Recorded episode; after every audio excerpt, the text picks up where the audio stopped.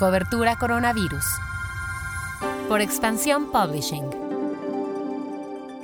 Hola, soy Mónica Alfaro y te presento lo que sabemos hasta el momento sobre el coronavirus. Noticias. La pandemia beneficia a las tortugas.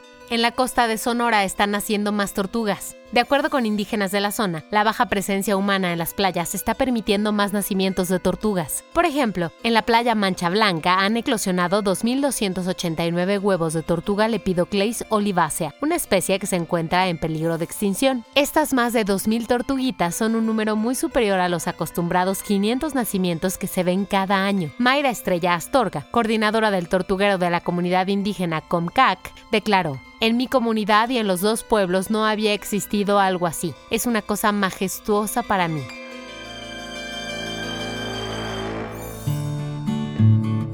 Las cifras oficiales. En la conferencia de anoche, la Secretaría de Salud indicó que en México ya son 906.863 contagios detectados. En cuanto a las personas fallecidas, ya son 90.309 en todo el país. Después de algunos contagios en las cámaras legislativas y entre funcionarios, esta semana se han realizado 805 pruebas de COVID. De acuerdo con el presidente de la Junta de Coordinación Política y coordinador de los senadores de Morena, Ricardo Monreal, 22 pruebas dieron positivo. De este total, tres corresponden a senadores y una a un diputado. Pasamos a lo que pasa en el mundo.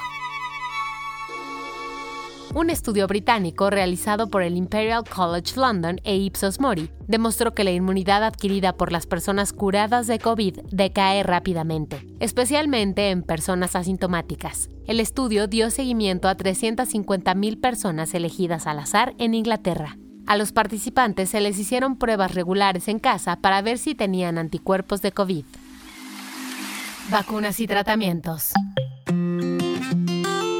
La farmacéutica Eli Lilly recibirá más de 1.190 millones de dólares del gobierno de Estados Unidos por un fármaco experimental contra el COVID. Serán alrededor de un millón de dosis las que la empresa entregará al gobierno. De acuerdo con el contrato, el precio por dosis asciende a 1.250 dólares, pero las ampollas adquiridas por el gobierno se administrarán gratis para los estadounidenses.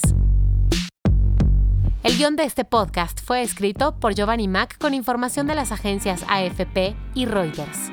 Que este jueves esté lleno de oportunidades. Te espero nuevamente mañana.